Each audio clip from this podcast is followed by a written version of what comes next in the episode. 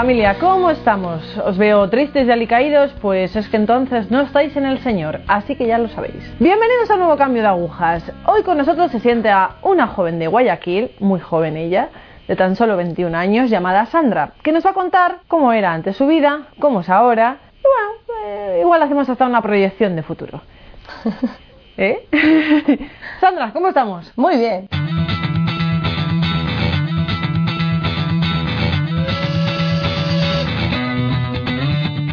A ver, Sandra, a riesgo de parecer pesados y repetitivos en este programa, ¿te criaste en una familia? Una familia católica. Sí, sí. O sea, mi mamá nos, nos llevaba a misa los domingos. Tampoco es que todos los días rezábamos el rosario juntos, pero nos obligaba incluso a ir a misa los domingos cuando ya te viene la adolescencia y no quieres ir, pues mamá siempre nos obligaba igual. ¿Presencia de la Virgen o de Sí, algún...? o- sí, o- en- no- normal, no es que... Mi hermana sí que asistía a un grupo de Schoenstatt donde, pues claro, es un movimiento, entonces ella sí que tenía una cercanía mayor a la Virgen. Pero yo nada, me burlaba cuando, cuando tenía su imagen ahí al lado de, de su cama y le rezaba, para mí era como tonto siempre. Ya. ¿Tomaste la comunión? Sí, sí, tenía 11 niña o- años, no me enteré la verdad, pero tenía 11 años, sí. Vale. Cuando recién, porque en mi colegio era católico, la escuela, entonces me- ahí teníamos que hacer la comunión, entonces la hice. Y, por ejemplo, luego, al ser un colegio católico, ¿seguiste algún tipo de, yo qué sé, un grupo de referencia o...? Mm, No, no, no, no, nunca estuve, bueno, estuve en un grupo, pero no, no me ayudó mucho, la verdad, pero sí, sí, no tuve más que eso. En el colegio no, incluso nos hacían ir de misa todas las semanas, todos los días jueves, pero no recuerdo como haber tenido un encuentro profundo ahí. No, de- no, no. Vale. ¿Qué era lo que más te atraía en ese momento? Digamos, tu infancia, juventud. Siempre me ha gustado mucho dibujar, el arte, la música, siempre bailar, entonces siempre me gustó mucho todo lo relacionado al arte. Cuando- mi papá murió cuando tenía siete años, entonces a raíz de eso también mi mamá buscó como otros medios de sacarnos un poquito de toda la situación, entonces nos metió al conservatorio, a mi hermana y a mí, la que somos más contemporáneas, y estudiamos en el conservatorio cuando yo tenía siete años, y luego también estudiaba danza. Entonces me rodeé un poquito así como estudiando, muy, siempre mu- como que salía de la escuela al conservatorio, fines de semana danza, entonces pasaba como así fuera de la casa. sí. No, no, un ambiente bohemio. Sí, es un artístico todo, sí. Y luego, ¿Orientas, por ejemplo, tus estudios luego a...? sí, sí, claro, ya cuando llegué al bachillerato, pues eh, hice Bellas Artes allá en Guayaquil y estudié escultura. Entonces, claro, ahí también el ambiente que tenía era todo artístico, bohemio, el surrealismo. ¿Qué te imaginas de esto que sale con este color y todo esta... ¿Estabas en búsqueda? Sí, sí, sí, claro. ¿Dios aparecía por ahí o era una idea vaga que andaba por ahí perdida? Yo no sé exactamente como cuál fue el momento en el que dije qué pasa con Dios en mi vida, pero sí recuerdo que cuando era niña hablaba con Dios, con la Virgen, con mi ángel de la guarda. No sé en qué momento concreto pues ya dejé todo eso a un lado, pero sé que cuando ya tenía como 14, 15 años, comencé a buscar, a, a preguntarme el porqué de todo, como por qué estamos aquí, por qué, cómo se hizo el cielo, todo, todo, por qué de Vale, todo. ¿y dónde hallabas respuesta? ¿Dónde...? Eh, comencé a buscar en, en los libros que tenía en mi casa, porque en mi casa había muchos libros, entonces comencé a buscar los libros que tenía ahí, ahí había toda clase de libros. Entonces leí libros so- sobre el socialismo, sobre eh, como que eh, la sugestión, la cultura maya, que es una cultura que allá en, en América tiene un poquito de, de, de- de locura, la verdad. Entonces todo eso, lo que tiene que ver con la nueva era, yo en ese tiempo no sabía que era nueva era, claro, pero leía todos estos libros y, y los leía sola, yo estaba sola y pues comenzaba a leer, a leer. Incluso yo en mi colegio no me dieron filosofía ni, ni nada, pero yo busqué los libros de filosofía en mi casa y comencé a estudiar filosofía por mi cuenta en el cuarto, así era como, me- siempre me preguntaba mucho las cosas, pero no, no, no tenía muchos amigos que, me, que compartieran lo mismo, entonces yo lo llevaba un poco sola, con otro compañero que lo encontré. Todo esto era tú sola, no salías, por ejemplo, por ahí. Esto era... Yo siempre he sido una niña como alegre, así, pero no es que era de las que decía, vamos a la fiesta, no, pero, pero siempre era como la alegre, la loca, la que decía cosas locas, Bueno. pero no que me iba fuera o que me iba de la casa, cosas así, Bueno, no. mientras no hicieses daño a nadie, no... No, no en ese concreto, pero sí estaba como cada vez encerrándome un poquito más en todas estas ideas. ¿Encontrabas respuesta? No, no, no, para nada. Incluso yo llegué a un tiempo en el que tenía como que 16, 15, 16 años en el que yo estaba tan angustiada por, por no saber por qué existía que iba a, a mi cuarto y, me- y, me y estaba ahí sola, solo y lloraba solo por no saber para qué existía. Entonces, claro, yo me sentía súper extraña porque yo iba al colegio y no la gente no estaba pensando en eso, no me decían, ayer estuve mal en mi cuarto porque no sabía por qué existo. No, sino que hablaban de cualquier tema, no de eso. Entonces me sentía aún más como Más sola, sí. Más sola, retrasada, como más lo- Vale, 15, 16 años. Entiendo que tu hermana tendría 17, 18. Sí. ¿Ella seguía en ese grupo, por ejemplo, católico? Sí, sí, ella siempre ha estado como Vale. más cercana. Y por sí. ejemplo, no te veía a ti. A ver, pues claro, tú, cuando ves a tu hermana pequeña que Claro. se encierra en un cuarto, se pone a llorar y. ¡Ah! No me veía ¿qué llorar. es esto? Eh, yo decía, Claro, no, no me veían llorar, pero igual y mi mamá, yo sí que le comentaba un poquito de, de esas cosas. Ella trataba de, de ayudarme con los libros que me daba, pero como también pas- trabajaba mucho porque no teníamos el apoyo de un padre y esto. Pero yo, pero no era, no era más de eso. O él pensaba yo que ser la típica niña un poco filósofa. Así que decían que yo era un poco, pero como me gustaba el arte, decían así son todos los artistas, como, ah, esta tiene la idea así, me medio así como, te gusta leer y ya está, y por eso pues piensa diferente y ya. Pero no es que, ese- no es que yo tenía como alguien así. Pero mi mamá trataba de ayudarme, pero Claro, yo, yo pensaba, a ver, mi hermana pequeña Además, y no es que lo decía así abiertamente, saben como, mira, yo la verdad es que creo que no sé por qué existo. O sea, yo lo tenía mucho como dentro todo. Y yo decía un poco las ideas de lo que leía y eso, pero no así, yo creo que no reflejaba tanto lo que vivía sola y eso es otro- Vale, es lo- sufrimiento interno. Claro, que porque tú me veías con las personas y no es que yo estaba así. Bueno, sí, a veces sí me quedaba así, pero no es que yo no hablaba con nadie o no, yo estaba con todo el mundo, hacía bromas, entonces claro, tú ves una niña así, pues no te pones a pensar que está en el cuarto sola preguntándose por qué no existe, por qué existe. Entonces, claro, no es algo que se veía de primeras, pero sí es que lo vivía. Y era muy fuerte, yo lo experimento como un sufrimiento súper grande. O sea, como una cosa que te me hacía sufrir muchísimo. Como el no saber quién me había hecho, el no tener nada seguro. eh. Y yo solo sabía que, por más de todos los libros que yo, que yo leyera, yo sabía que, que, que, son, que no era nada. Era como tener la, la certeza de que lo que yo estaba leyendo, por mucha información que tenía, era muy poco. Y yo sabía que por muchos libros que leyera, seguía siendo poco para toda la, cantidad de libros que existen en el universo. Entonces eso me creaba impotencia de, ¿para qué leo algo? Si me enteraré de algo que al final no sé si, si va a ser verdad porque no, no sé lo que han escrito otros en otro lado del mundo o no me puedo leer todas las opiniones y como yo sé que cuál es la correcta. Entonces eso al final se vuelve como muy angustioso, muy angustioso. Esta joven intelectual de 15 y 16 años, ¿cómo avanza? ¿Cómo avanza en su Entonces vida? ya ahí termino mi col- el, el bachillerato y encontré un amigo en que también pensaba, era muy parecido a mí como en todas las ideas. Entonces claro, cuando te unes con alguien que también piensa un poquito así, pues, te refuerzas. Claro, porque entonces leíamos más libros y él me mandaba los libros y así era. Ahí como que yo sentí que me metí un poquito más en, en todo esto interior que tenía, ¿no? Entonces, así llegué a la universidad y pues ya, ya llegó un punto en el que comencé a hacer, ya que comenzaba a ser un poco antisocial, como antipática. Yo creo que nunca llegué a un punto en el que se pudiera notar mucho, pero yo interiormente sí que experimentaba ya como ese rechazo un poco a los demás, como el, el creerte superior porque piensas diferente, el creer que, que los demás son una cosa tonta como animales y que tú no lo eres. Porque tú eres muy intelectual. Claro, en ese claro, momento, claro, y leo claro, muchos libros. Y... Sí, sí, entonces yo comencé a hacer como así, incluso ya no me interesaba hablar mucho con, con los compañeros de la universidad, comencé la universidad, entonces yo me di cuenta de este cambio y eso me hacía más triste porque yo recordaba que al menos antes, yo qué sé, tenía más tranquilidad y...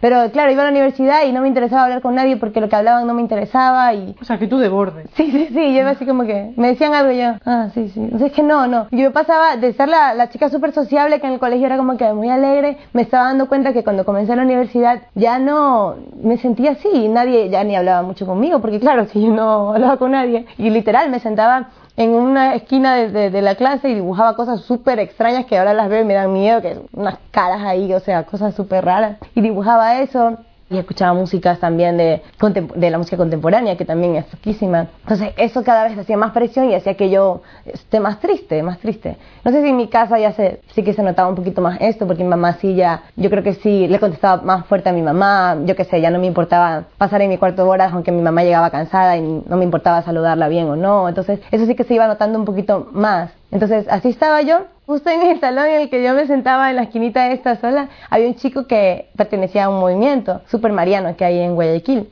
Que se llama Lazos de Amor Mariano. Entonces, ese chico hablaba de la Virgen todo el tiempo y a mí me estresaba muchísimo porque yo decía ya cuando se calla el tipo, porque hablaba de la Virgen, exponía de la Virgen todo en sus exposiciones de clase de cualquier cosa porque era de técnicas de estudio, pues él hablaba de la Virgen. Yo decía, ¿por qué yo vengo aquí? No vengo aquí a escuchar cosas de la Virgen y pues me iba un poco en contra de ese chico. Y era la única del salón porque en el salón eran muy católicos todos, menos yo creo. Entonces, justo un día, pues antes de ir a esa clase, me encontré con una chica que era protestante. Entonces, esa chica pues estaba muy contenta y decía que, quería a Dios y todo. Y después de hablar con esta chica, yo recuerdo ir caminando hacia mi clase y decía, ¿por qué yo no? O sea, ¿por qué yo no, por yo no sé qué creer? No, yo decía, yo no es que no quiero creer en, en nada, es que yo nada, no tengo nada que me lleve a creer en, en un Dios y solo tengo como cosas contrarias. A, entonces, no, porque ella sí cree en algo y no me convencía para nada lo que ella creía, pero yo veía que ella estaba tranquila y aunque sea quería a Dios. Entonces yo dije, si Dios realmente existiera, tiene que decirme algo, porque si realmente existe un Dios que te quiere y ve que una persona está buscando quién la hizo, tiene que venir, porque si no es mentira que ese Dios es bueno. Y yo recuerdo tener eso, o sea, pensar eso y ir a mi clase. Fui y justo ese día estaba el único como asiento que estaba libre era de atrás de este chico que, que, hablaba de, la... Virgen. Entonces me tocó hablar con el chico porque justo tenía una guitarra nueva y me interesó la guitarra, entonces comencé a hablar con el chico. Y el chico lo primero que hizo fue decirme que sí, que me invitaba a un retiro y muy apostólico el muchacho, hay que ser así. Y luego me dijo que estaba haciendo la confirmación con unas religiosas ahí en la universidad. Entonces yo dije, este es el momento no dije, no el momento de sí voy a ser católica hasta que me muera, sino el momento de, aclarar ya y decir ya no voy a ir más a la iglesia católica porque yo ya no quería ir a misa el domingo, ya estaba cansada porque me confundía muchísimo la misa. Yo decía, ¿qué es eso que viene el padre, sube ahí, baja y se lava las manos? Y yo pensaba que estábamos locos.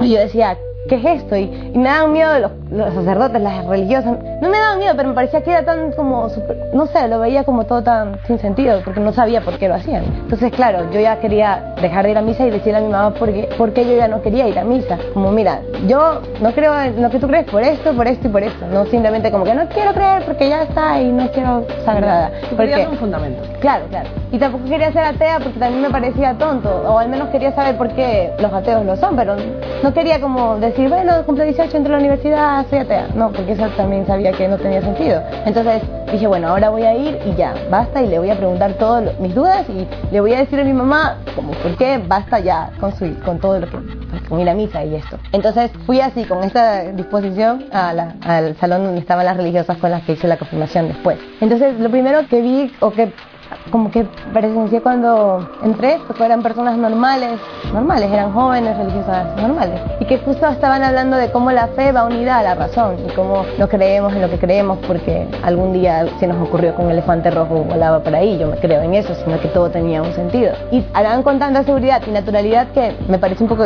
extraño, ¿no? Y decía, bueno, y sí que me, me, impresionó mucho lo que decían, y yo sí experimenté ese día como, como algo que se estaba llenando por dentro que nunca antes se había llenado y como algo extraño ahí que pasaba. Y sí me dio mucha alegría y salí de ahí. Pero no, es, no experimenté un cambio ni, ni una certeza de nada, solo fue como algo especial, diferente. Un poco más tranquilo. Sí, sí, como había algo, pero no podía decir como con tanta seguridad, eso es, no. Entonces seguí normal, pasaron tres semanas solamente después de eso.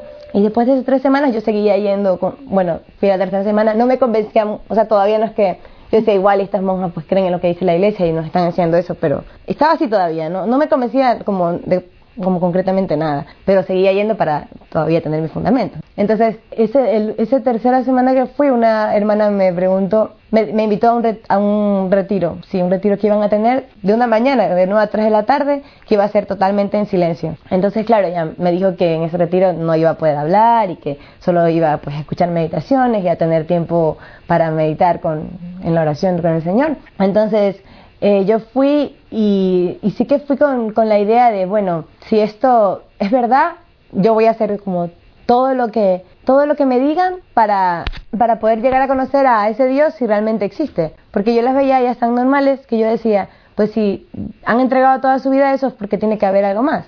Entonces decidí ir con, como súper abierta, se puede decir, y decir como, bueno, voy a hacer de mi parte. Si ya eso es, si yo no, no, no encuentro nada aquí es porque ya no ya está, o sea, no es mi culpa. Entonces, fui al retiro y le recuerdo esta como esa apertura, sí la recuerdo. Bueno, entonces la primera meditación normal, no seguía ahí, mi vida normal.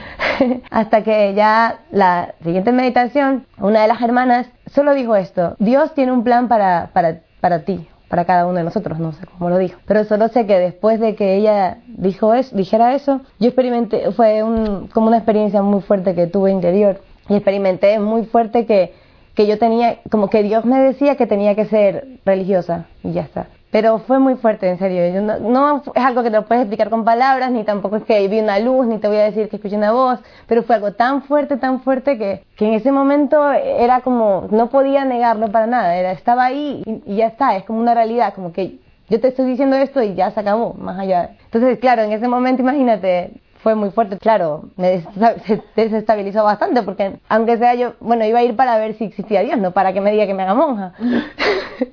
Entonces, claro, fue muy fuerte. Y además que yo no, no sabía qué hacía una monja y, y no, no, no, experimentaba un amor a Dios tampoco. Yo solo sabía que Dios me había dicho que tenía que ser monja. Y no podía negar que era Dios porque era tan, tan fuerte interiormente que yo sabía que era Dios y que tenía que ser monja. Entonces, fue como me desestabilizó totalmente y además que no sabía qué tenía que hacer. Yo pensé que al día siguiente me tenía que encerrar en un convento y me parecía muy injusto para mí. Yo decía, ¿cómo Dios me va a hacer ir al día siguiente? Mañana yo, yo decía, ¿qué tengo que hacer ahora? Pues decir a las monjas dónde viven y mañana ir a su casa, ¿o qué? Sí, en verdad yo pensé que era así, era como, yo no sabía nada, pero sabía que Dios me había dicho eso. Entonces, bueno, al día siguiente, pues fatal, me levanté, no quería ni, ni, ni levantarme, es que fue muy fuerte, en serio. Entonces yo decía, ¿qué voy a hacer en mi vida? ¿Para qué voy a ir a la universidad si quizás me tengo que ir al convento?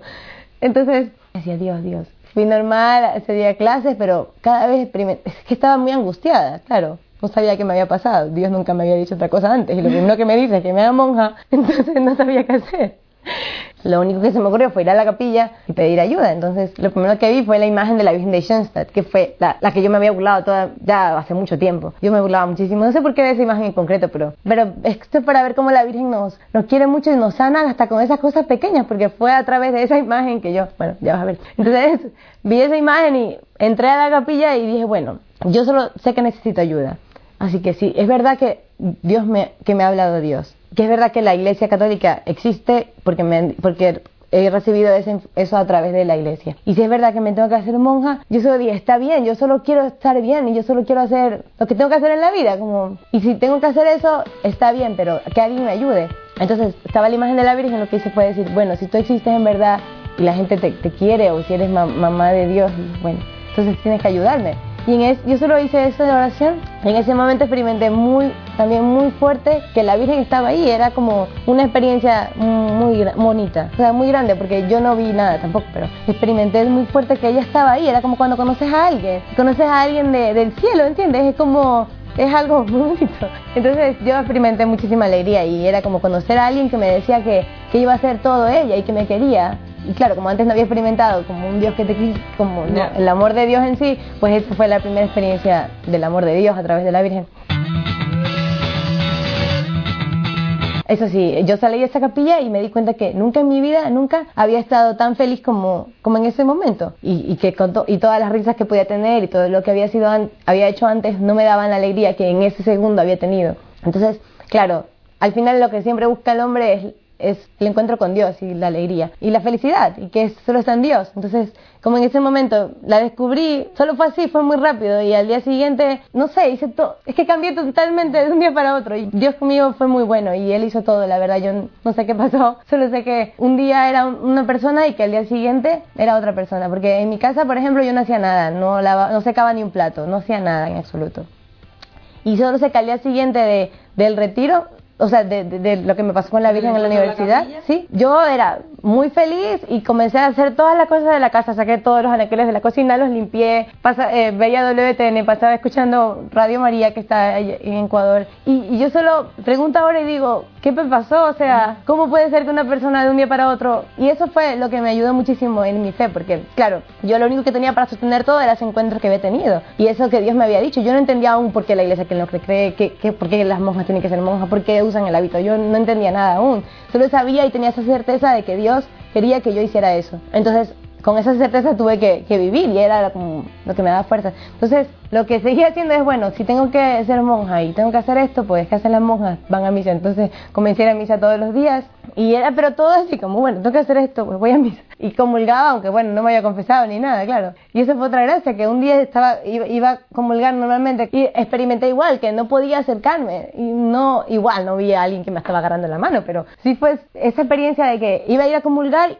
y algo me decía que no podía, que no podía. Y, en ese momento experimenté la gracia de ver todo como lo que había hecho antes, toda mi rechazo a Dios, todos los pecados que había tenido antes, y como, de, de, de, como tener el desprecio a todo lo que había hecho, que claro, no había experimentado eso antes. Entonces, eso hizo que yo no me acercara en ese momento y que comprendiera que Dios estaba ahí y que yo no me podía acercar así de sucia como estaba. Entonces, que tenía que limpiarme de alguna forma y que claro, ahí estaba el sacerdote para confesarse. Que eso también, obviamente que no creía para nada antes de, de de ese encuentro que tuve, porque me parecía lo más tonto que, claro, que le dijeras a alguien, sí. Entonces, pero ese momento experimenté súper fuerte que eso es lo que tenía que hacer. Entonces fui y me confesé y también experimenté pues como todo se iba y una paz muy grande. Y así Dios hizo todo, todo, todo. Y al principio pues eran muchas gracias, muchas gracias de, de ver cómo Dios estaba ahí, de cómo yo tenía que llegar al cielo. Eso fue otro día igual. Es que fue por gracia. Dios lo hizo todo. Yo no sé qué más decir. Porque un día sí salía de la capilla y solo era tener esa certeza de que tenía que llegar a, a, un, a, a mi casa, como que el cielo era mi casa. Y yo solo recuerdo salir de la iglesia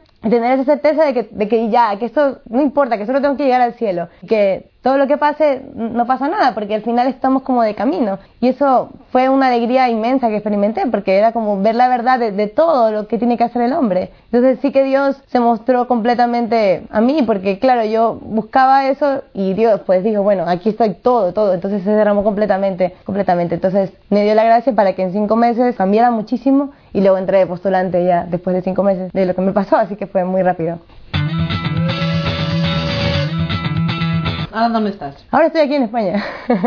sí, porque mi comunidad pues es de aquí, de España, entonces de Ecuador pues nos venimos para acá para continuar la formación. Entonces estoy aquí por estos momentos. Ya tengo tres años de postulante, ya estoy un poquito más tranquilamente, se puede decir, porque, aunque era postulante, claro, cuando entré de postulante era un, porque aún recién tenía mi conversión, pero bueno, era ahora estamos por aquí, ahora estamos por aquí un poquito más calmadas.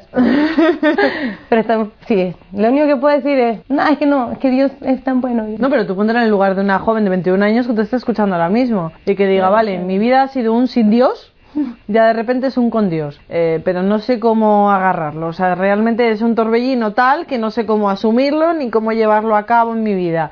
Claro, tú dices, sí, sí, Dios me da tranquilidad, pero ¿cómo asumes el hecho de, eh, vaya, Dios ha cambiado tanto mi vida que me ha pedido hasta que me consagre a Él? Yo, creo que yo creo que tú realmente en, verdad que no haces nada. En serio que nosotros los hombres lo único que, que ponemos es, es como una mínima cosa, una mínima mínima cosa interior que, que tienes que tener tu voluntad, que es, la que le entregas a Dios y de esa forma pues permites que él haga todo. Y al final pueden venir muchos sufrimientos, puede venir de todo encima y no es fácil, no es que yo dije, ay, sí me voy a ser monja, Dios me puso todo hermoso, vi la luz, caminé hacia el cielo. No, fue muy difícil al principio igual, aunque cambié de un día para otro, por gracia de Dios. Hombre, sí, a ver, tienes que enfrentar a muchas cosas Claro, así claro. de la noche. Todo fue, no al fue, yo quería, tenía mis planes, quería mi vida que sea todo del arte, no, no- al- de buenas primeras tenía que hacer oración, nunca había rezado y al final todo fue difícil, pero, pero es que lo único que busca el hombre, el final, es solo entender para qué existe. Es que el problema es que no buscamos para qué estamos aquí y gastamos toda nuestra vida haciendo cualquier tontería. Entonces, si nunca paramos nuestro día para saber por qué estamos haciendo las cosas, no le damos espacio a Dios, porque siempre tenemos que hacer muchas cosas, claro, pero si la gente se queda viviendo la vida así como si fuéramos animales, porque al final aunque tengas mil títulos y hagas muchas cosas en la vida, cuando te mueres eres como un animal, y igual que el, al perrito lo único que hizo toda su vida fue hacer hoyitos en la tierra, tu título también será polvo como el hoyito que hacía el perro. O sea, no hacemos nada, al final lo único que tenemos que hacer es amar, y el hombre encuentra su felicidad si ama a Dios y si ama a los demás, pero es que el mundo nos tiene tan engañados que, que no nos deja ver eso, pero eso es la verdad, y eso es lo que buscamos todos, porque unos lo buscarán más directamente como yo quiero saber por qué existo, pero otros lo buscan en mm, muchas cosas, muchas cosas, y al final todo, todo, todo, todo, todo es mentira. Al final lo único que queremos es a Dios, pero no nos damos cuenta. Y la Virgen, ella hace todo también. Es que Dios nos ha dado todas las herramientas para ser felices y llegar al cielo, pero el mundo no lo sabe.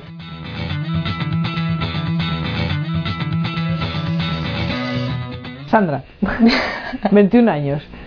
Un torbellino, ¿eh? Porque, porque no estáis aquí en el estudio, pero es un torbellino. Pero ha encontrado a Dios y es verdad, somos tontos, somos tontos. Nos pasamos la vida buscando y lo tenemos delante de nuestras narices. Es que no voy a decir más, porque es que te lo ha dicho ella. Gracias. no, muchísimas gracias, Sandra. Gracias, gracias por estar ahí.